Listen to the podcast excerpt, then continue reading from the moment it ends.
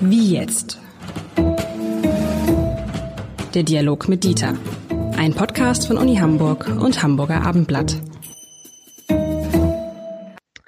Herzlich willkommen. Mein Name ist Lars Heider und ich habe ja die große Ehre und Freude, immer wieder mit einem Experten sprechen zu können, nämlich mit Professor Dr. Dr. Dieter Lenzen, Wissenschaftler, ehemaliger Präsident der Uni Hamburg, ehemaliger Präsident der FU Berlin, beides Exzellenzuniversitäten und ein echter Experte, würde man denken. Und weil ich das so suffisant erzähle, lieber Herr Lenzen, merken Sie schon, worauf ich hinaus will, nämlich auf unsere heutige Frage. Und die Frage ist, ist eigentlich heute jeder ein Experte? Und vielleicht kann man ergänzen, und wenn ja, für was?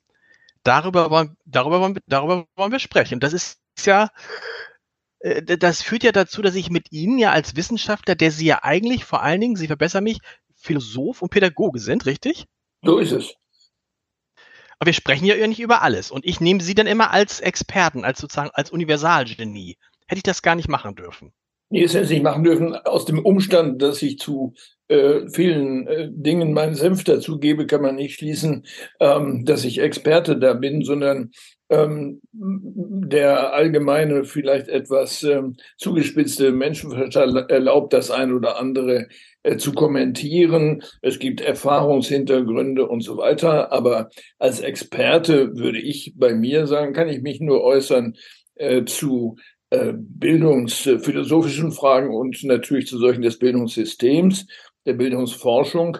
Alles andere sind Rückschlüsse. Aber wir sind ja hier auch nicht im Seminarraum, sondern wir versuchen uns selbst aufzuklären über bestimmte Sachverhalte. Und der Experte oder die Neigung dazu, äh, jedermann zu Experten zu erklären, weil sie sich selbst dazu erklärt haben, die ist natürlich sehr verbreitet inzwischen. Wir erleben ja inzwischen auch, dass äh, zum Beispiel Fernsehsender dann schreiben, äh, als Untertitel ARD-Doping-Experte. Was soll denn das heißen? Äh, der Mann arbeitet beim äh, bei der ARD und deswegen ist er dort Experte. Nein, wir müssen Kriterien formulieren, ab wann jemand für etwas Experte ist, denn sonst wird es sowohl für die Bürgerinnen und Bürger ein Problem, aber auch für die Politik, wenn sie sich daran orientieren möchte. Das ist ganz interessant, weil man erlebt ja immer wieder, wenn man Talkshows sich zum Beispiel anguckt, dass da Politikerinnen und Politiker sitzen die zu einem bestimmten Thema eingeladen sind, in dem sie sich dann im Zweifel wirklich auskennen, aber natürlich auch zu anderen Themen gefragt werden und auch zu den Themen antworten, weil sie einfach Politiker sind und weil sie dazu auch eine Meinung haben, aber in dem Fall keine Experten sind. Und, und das ist ja in gewisser Weise legitim und in gewisser Weise eine Gefahr, denn wenn man sich zu etwas äußert, wovon man sich nicht auskennt, worüber, worin man sich nicht auskennt, und das sind ja die meisten Dinge, läuft man ja Gefahr, dann überführt zu werden, dass man sich nicht auskennt. Also bei Politikern erwarten wir ja keine Expertise in Sachen, sagen wir mal, Gesundheitsforschung oder Technologie, sondern wir erwarten, dass er oder sie eine Experte ist, eine Expertin in Sachen Machtausübung. Denn wir wählen sie ja, um Macht auszuüben, um zu regieren, nicht um irgendetwas besser zu wissen in einem ganz beliebigen Feld der Gesellschaft. Und äh, das wird natürlich häufig verwechselt. Ähm, viel problematischer finde ich allerdings äh, dieses, dass Politiker häufig dazu neigen, übrigens auch Journalisten, da müssen wir gleich nochmal drüber reden, ähm, sich, äh, ich sage einmal, beliebige äh, Experten heranzuziehen zum Beleg einer politischen Entscheidung äh, und ähm, die dann zu unterlegen. Ich habe als junger Assistent im Kultusministerium Nordrhein-Westfalen gearbeitet. Damals ging es darum, einen bestimmten Schultyp durchzusetzen.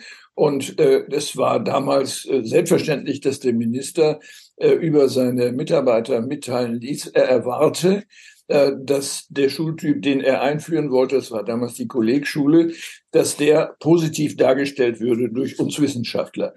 Das ist heute nicht mehr ganz so einfach, aber es gibt ein reichliches Angebot an Personen aus dem Bereich der Wissenschaft und sie finden immer jemanden, der ihre Meinung unterstützt. Und wir haben das ja äh, sehr bedauernd zur Kenntnis genommen, dass in so einer wichtigen Frage wie Covid-19 es ganz unterschiedliche Expertise, Meinungen gab und da ging es um Leben und Tod.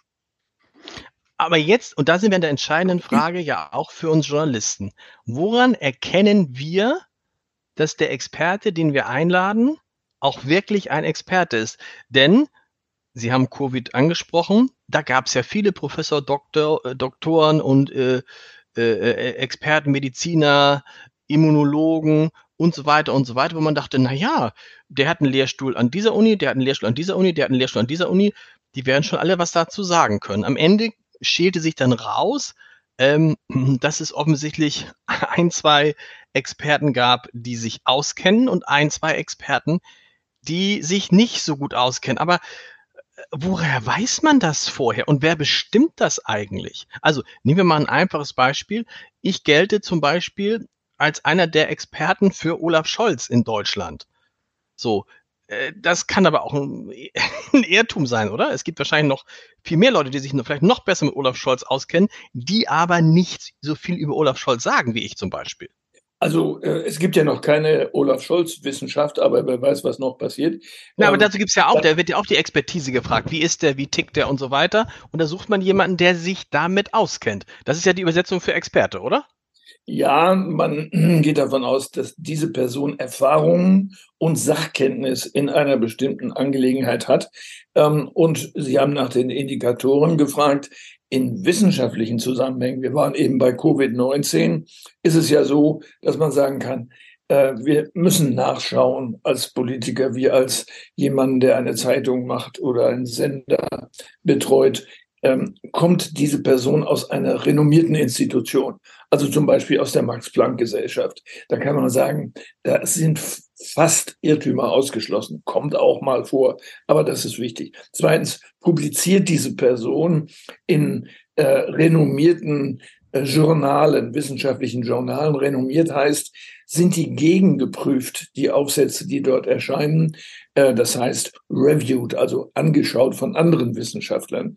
Ähm, dann, äh, in welchen Verlagen publiziert äh, der Wissenschaftler, die Wissenschaftlerin, sind das renommierte Verlage. Es gibt weltweit eigentlich nur sechs Verlage, die als renommiert gelten können, wohin man greifen kann, ohne sich zu irren. Also äh, Springer Nature ist zum Beispiel, jeder kennt Nature. Ähm, da ist es sehr unwahrscheinlich, dass ein großer Fehler passiert und dass man auf einen Scharlatan hereinfällt. Kongresseinladungen gehören dazu. Und natürlich, was häufig übersehen wird, das Fachstudium in der Angelegenheit.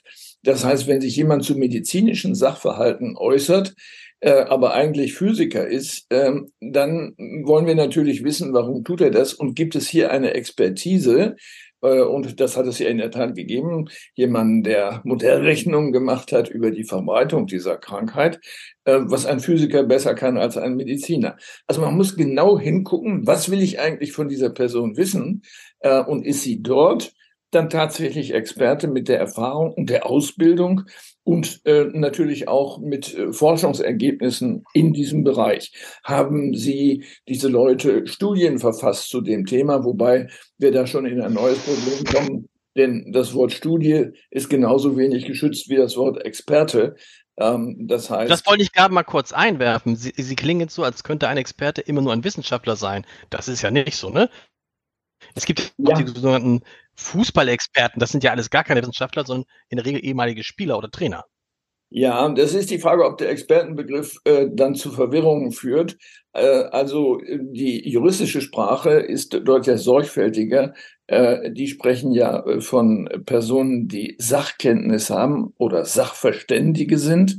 Ähm, es gibt auch die Möglichkeit, dass jemand öffentlich bestellt und vereidigt ist. Ein Schornsteinfeger zum Beispiel ist das, der Schornstein, der Bezirksschornsteinfeger. Er ist auch Stimmt. kein Wissenschaftler, aber er hat dafür gerade zu stehen, dass er das kennt, was er dort beurteilt und natürlich auch die Folgen zieht. Das heißt, äh, Verantwortungsfähigkeit und die Verantwortung zu übernehmen gehört dazu. Bei Fußball ist das vielleicht nicht so dramatisch, aber hm, der Schornsteinfegermeister zeigt natürlich, äh, dass es auch Bereiche außerhalb der Wissenschaft gibt. Aber wenn ich Ihnen richtig zugehört habe, ist eine Kritik, und die kann ich nachvollziehen, dass in den Medien zu schnell zu viele Leute als Experten bezeichnet werden, ne? die sich irgendwie zweimal, wenn du, wenn du zweimal bei, einmal bei Markus Lanz und einmal bei Anne Will warst, dann bist du eigentlich schon für das Thema, über das du da gesprochen hast, Experte. Ja, das ist ein großes Risiko, vor allen Dingen dann, wenn die Redaktion jetzt so einer Talkshow es für richtig hält, ähm, Widersprüche in die Sendung hineinzubringen. Also zwei unterschiedliche Positionen, womöglich sogar noch von zwei unterschiedlichen Wissenschaftlern oder zumindest eine Wissenschaftlerin und ein Politiker, äh, um Stimmung in die Bude zu bringen, um das äh, spannend zu machen. Das heißt, das agonale Denken, also gegeneinander zu sein, steht häufig im Vordergrund, statt zu sagen, wir haben ein Problem, lasst uns diskutieren, wie wir das gemeinsam lösen können. Und da haben wir mal diesen und jenen und jene äh, hinzugezogen und das lassen wir uns mal zusammen erörtern. Ähm, das heißt, die, die Bedingungen, unter denen äh, Expertise verbreitet äh, wird, sind häufig selbst die problematischen äh, Hintergründe, äh, nämlich Sensationen zu erzeugen. Und Wissenschaftler, und da muss man auch deutlich sprechen, äh, lieben es natürlich eingeladen zu sein. Professoren sind häufig eitel und machen das. Es gibt welche, die das grundsätzlich nicht machen, ähm, weil sie nicht ähm, in das Risiko laufen wollen, ähm, etwas Falsches zu sagen, Unbedachtes. Äh, aber ähm, wir müssen mehr Sorgfalt, äh, Sorgfalt erwarten, sowohl bei den Medien als auch bei den Politikern, ähm, so dass die äh, Bürgerinnen und Bürger wissen, äh, wes Geisteskind ist eigentlich jemand, der hier als Experte herangezogen wird. Und da frage ich mich, ob da nicht oftmals der Zufall eine Rolle spielt, dass einfach, ich kann es jetzt gar nicht, ich nehme mal ein einfaches Beispiel. Ähm, wenn Sie jetzt nachdenken, wer fällt Ihnen jetzt als politischer Experte ein, sozusagen als derjenige, der Politik von der Seitenlinie so ein bisschen beurteilt aus wissenschaftlicher Sicht, da ist man sofort bei Karl Olaf Korte. Ne? Ich weiß nicht, ob der ja. auch was, wenn man den andauernd sieht. Man denkt so Karl Olaf Korte und dann denke ich, Mensch, das muss ja irgendwie einer der führenden deutschen Politologen sein. Und wenn man ihm dann zuhört, denke ich so, na ja, so, also das sind jetzt alles so Sachen, die jetzt, wo man jetzt nicht eine tiefe Kenntnis braucht, so. Und da ist halt die Frage, ob nicht Folgendes tatsächlich passiert, dass sich bestimmte Experten herausschälen, einfach weil sie zum Teil natürlich von dem Gebiet Ahnung haben, dann aber auch, weil sie zum Beispiel fernsehtauglich sind, weil sie so sprechen, wie sie sprechen, weil sie vielleicht auch noch ein bisschen witzig sind. Also, dass eine Mischung ist, wo das reine Expertentum, also die reine Expertise nur ein Teil davon ist. Und, und, weil, und, ja? und weil die sofort verfügbar sind. Das ist genau. für die Medien ja ganz wesentlich. Man kann nicht lange recherchieren, sondern man braucht sofort jemanden. Und dieses Tempo ist ein Teil des Problems. Ah, das ist übrigens ja auch, kommt ja auch hinzu. Eigentlich muss ja jemand, der Experte in einem Sachgebiet ist, also tief da drin steckt, müsste doch jemand sein, der eigentlich keine Zeit hat. Entweder das oder der sich Zeit lassen will, bevor er unbedacht etwas äußert oder auch nochmal recherchieren möchte, wenn es um eine bestimmte Fragestellung geht. Ähm, mir selbst ist das ähm, äh, in meiner, einer meiner ersten Talkshow-Erfahrungen so ergangen, äh, dass ähm, ich bei Sabine Christiansen eingeladen war. Wir hatten damals eine Studie gemacht äh, zu den Leistungsständen in den deutschen Schulen äh, und vorgeschlagen, dass äh, in der Kita bereits auch Ansätze äh, von Lesen lernen und äh, Schreiben lernen gemacht werden. Und daraus wurde gemacht, Lenzen, Doppelpunkt, mit vier Jahren in die Schule. Ähm, das heißt also, um eine Sensation zu erzeugen, wird einfach etwas falsch dargestellt. Und dann saß ich ähm, merkwürdigen Mitdiskutierenden gegenüber, äh, unter anderem ein Staatsrechtler, der sagte, seine Frau sei Grundschullehrerin, deswegen sei er Experte und das ginge nicht. Ah, das ist ja interessant, weil als Experte kommt man dann auch in Situationen, Die sind nicht mehr zu hören. Formulierungen zugespitzt werden und man dann eingeladen wird, nicht weil man Experte ist, sondern um immer wieder diese eine Formulierung zu wiederholen. Oder ja, nicht? Ja, das ist richtig. Ähm, Herr Heider, Sie sind ein Stück wieder weg gewesen. Ein Satz okay. Äh, vielleicht setzen Sie nochmal an. Ähm, als Experte wird man ja eigentlich immer wieder eingeladen, dann auch, um diesen einen Satz zu wiederholen, den man gesagt hat und nicht, weil man Experte ist. Ne? Also das kommt ja auch noch hinzu, das kenne ich ja auch von, von Journalisten, ähm, die dann anrufen, also als ich dieses Buch über Olaf Scholz geschrieben habe, riefen halt ein paar Journalisten an und sagten, können Sie das und das über Olaf Scholz sagen? Wo ich dachte, hä? wollen Sie eine Frage stellen oder wollen Sie selber schon die These formulieren? Und das passiert ja wahrscheinlich dem Experten auch andauernd. Ein wichtiger Punkt, äh, das ist mir vor sicher sehr viel längerer Zeit öfter so gegangen, dass dann äh, eine Fernsehkamera vor mir stand. Könnten Sie noch mal Ihre Meinung äh, da und dazu ausführen? Und dann passte das nicht ins Konzept, so dass dann gesagt wurde, ja, könnten Sie noch mal deutlicher sagen, ähm, dass der Himmel nicht blau, sondern grün ist? Und wenn es dann immer noch nicht so war, sondern ich vielleicht gesagt habe, ja, der ist vielleicht Azur, dann wurde man dann auch ungnädig, um zu sagen, ja, Sie müssen jetzt schon sagen, dass der Himmel grün ist. Ähm, sonst passte das nicht ins Konzept. Das sind natürlich schlimme Beispiele. Ähm, und ähm, es ist leider so, dass die hm, Herstellungsbedingungen von medialen Produkten das häufig erzeugen. Und man muss ein bisschen die jungen Journalisten auch in Schutz nehmen, ähm, die nicht irgendwo beschäftigt sind, sondern gegen Honorar arbeiten. Und sie müssen eine Sensation anbieten, sonst wird ihr Produkt nicht gekauft von einem Sender oder einer Zeitung. Ja, so viel, also ich kann es nur fürs Amtblatt sagen, so viele junge Journalisten, die nicht fest angestellt sind, haben wir zum Beispiel gar nicht mehr. Und das, das Interesse an der Sensation ist auch, ich finde, die, das Interesse an der Sensation ist begrenzt bei Medien, die das sozusagen hauptberuflich machen, weil es ja sofort enttarnt wird, weil man ja sofort überführt wird, dass das, was man da berichtet hat, eigentlich Quatsch ist, zugespitzt ist und so weiter. Aber wir kommen jetzt schon, wir müssen aufpassen, dass wir von den Experten ähm, nicht wegkommen. Wie wichtig ist es, dass es eben mehrere Experten für ein Gebiet gibt? Oder gibt es am Ende immer für alle Gebiete den einen Experten? Oder noch schwieriger gefragt, wenn es mehrere Experten gibt, ist es wichtig, dass die eigentlich immer alle dasselbe sagen, sondern wenn sie unterschiedliche Sachen sagen würden, würde ja einer dem anderen schon wieder widersprechen. Und man wüsste nicht, wer ist denn jetzt der größere Experte.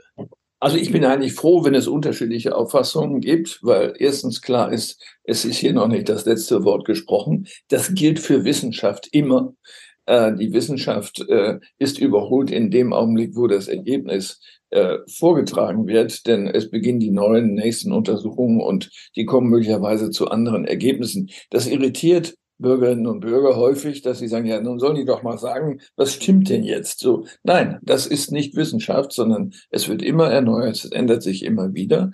Und das muss man aushalten. Wenn wir also verschiedene Auffassungen haben, dann ist das ein Anlass zu prüfen, ob der eine oder der andere auch alles wirklich bedacht hat oder ob man hier nochmal Untersuchungen machen muss und sagt, liebe Leute, äh, wir können hier nichts Sicheres sagen. Und das ist eigentlich das Seriöseste, was man von Wissenschaftlern erwarten kann, dass sie auch etwas nicht sagen können und einfach passen, äh, weil es fahrlässig wäre, ähm, zum Schein zu sagen, dass man etwas weiß, äh, möglicherweise in solchen wichtigen Gebieten, wo es um die eigene Gesundheit oder um Krieg und Frieden geht so, das ist so ähnlich wie bei Journal äh, Politikern, die immer gern, wenn Journalisten diese seltsame Frage stellen, können sie dies und dies ausschließen, sagen nein.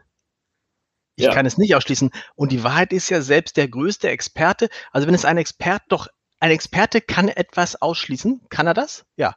Es gibt Dinge, die der, also der, ein, ein Experte kann zum Beispiel ausschließen, dass der Tag auf, der auf Mittwoch kommt, nicht, also dass der Tag, man kann ausschließen, dass der Tag, der auf Mittwoch kommt, Freitag heißt. Das kann man ausschließen. Ja, obwohl es eine Konvention ist. Es könnte natürlich sein, dass irgendein Land auf der Welt sagt, den Donnerstag lassen wir weg, weil äh, uns der nicht als Tag nicht gefällt, sondern die Bezeichnung nicht, sondern wir nennen den Donnerstag jetzt Freitag. Dafür könnte es irgendwelche Gründe geben. Aber das ist kein wissenschaftliches Untersuchungsergebnis über reale Sachverhalte, sondern das ist eine Konvention, ähm, wir müssten uns also darüber unterhalten und dafür gibt es ja sehr schöne Beispiele in der ähm, Wissenschaftsgeschichte, ähm, ob der Satz, es gibt keine schwarzen Schwäne, ob der auf ewig zutrifft. Und die Antwort ist nein, der trifft so lange zu, bis nicht jemand einen schwarzen Schwan gefunden hat. Und da, wir werden uns weiter auf die Suche machen. Lieber Herr Lenzen, vielen Dank. Ja, Ihnen auch und ein Gruß in die Runde.